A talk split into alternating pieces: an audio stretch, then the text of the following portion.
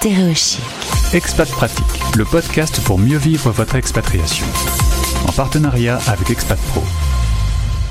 Voilà une destination euh, agréable. Nous allons à Bruxelles retrouver notre invité du jour, euh, Stéphanie Jensen. C'est comme ça qu'on dit ton nom de famille? Non, Jason. J'aime, l'honnêteté belge. Rappelle-moi ton nom du coup pour qu'on on puisse te trouver sur les réseaux sociaux. Euh, donc mais je vais l'appeler peut-être G-H-E-Y-S-E-N. C'est beaucoup plus. Avoue que c'était pas facile. Non.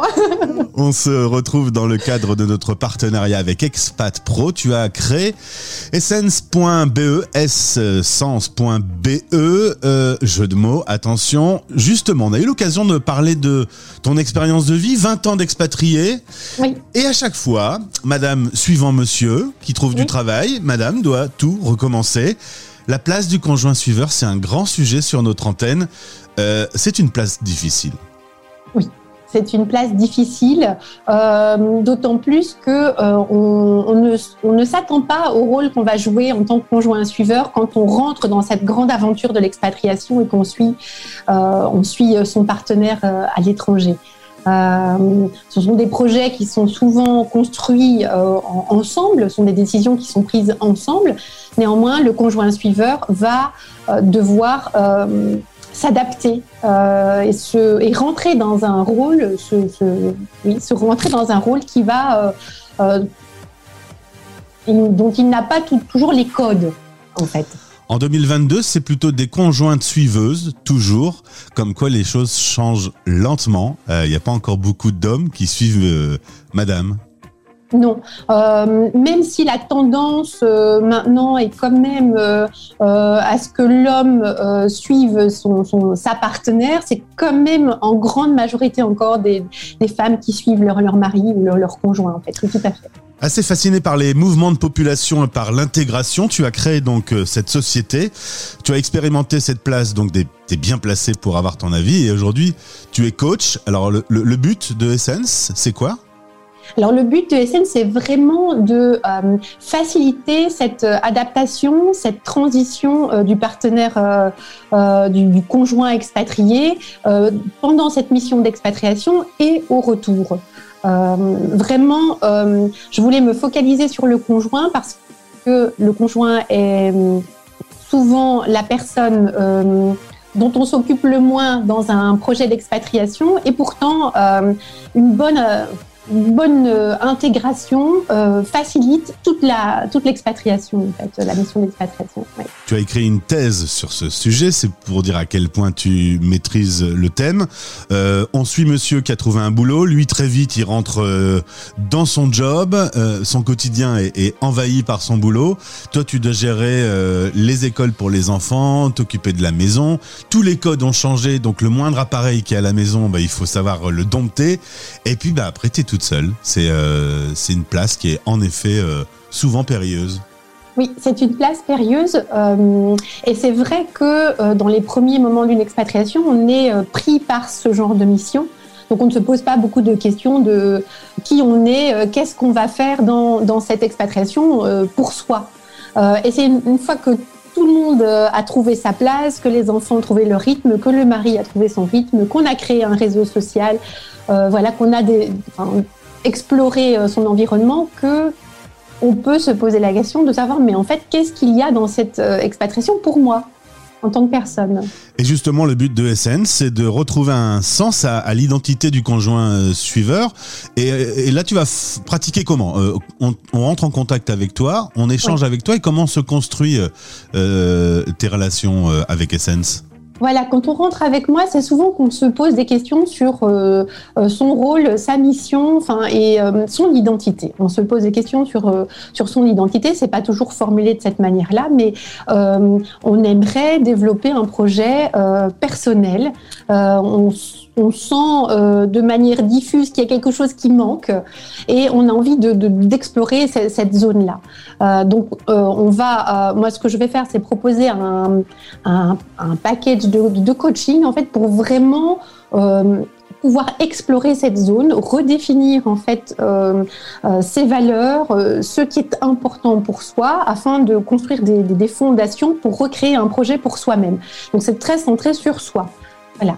C'est une dimension assez psychologique. Est-ce que quand tu euh, rencontres et quand tu commences à travailler avec des, des conjoints suiveurs qui, qui te contactent, est-ce que souvent tu les euh, accompagnes à un moment où ils sont eux-mêmes un peu dans un état difficile euh, Est-ce qu'ils sont un peu perturbés par, par ce qu'ils viennent de vivre?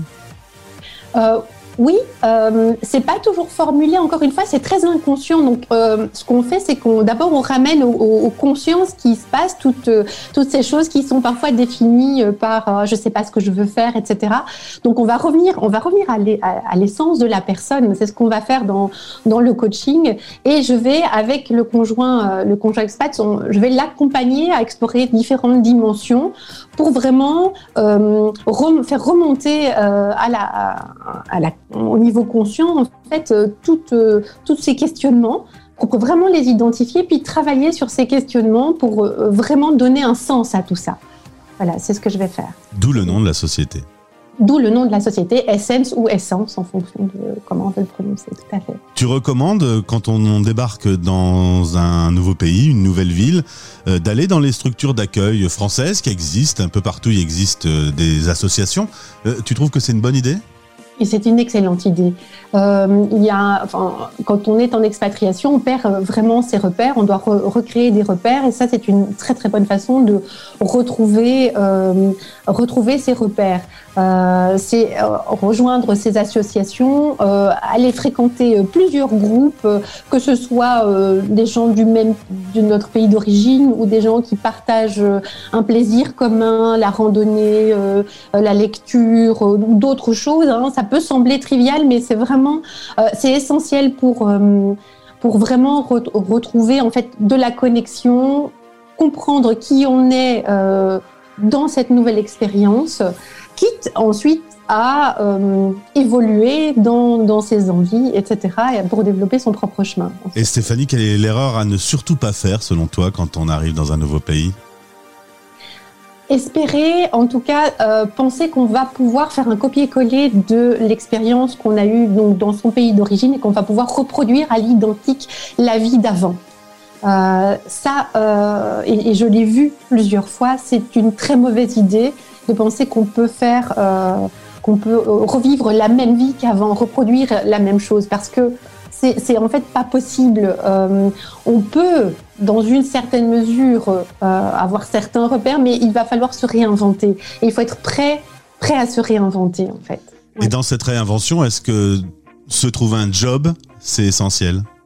Mais disons que beaucoup de conjoints d'expats, avant leur première euh, expatriation, ont aussi une identité professionnelle. Euh, cette identité-là va, va être la plus malmenée parce que c'est celle qu'on laisse tomber en partant en expatriation.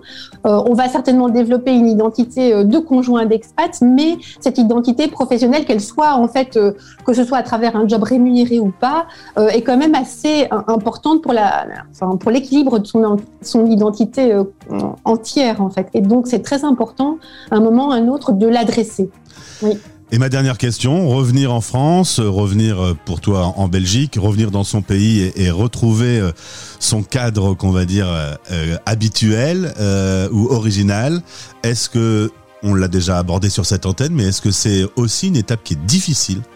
Oui, c'est probablement l'étape la plus compliquée de toutes les étapes euh, euh, de, changement, de transition, parce qu'on pense rentrer euh, dans quelque chose qu'on connaît, Or, les codes auront changé au moment où euh, on rentre, les personnes ont évolué, nous-mêmes on a évolué aussi. Euh, et euh, il va, enfin, à nouveau, il ne faut pas s'attendre à ce qu'on refasse un copier-coller de l'expérience qu'on avait de son propre pays avant de partir.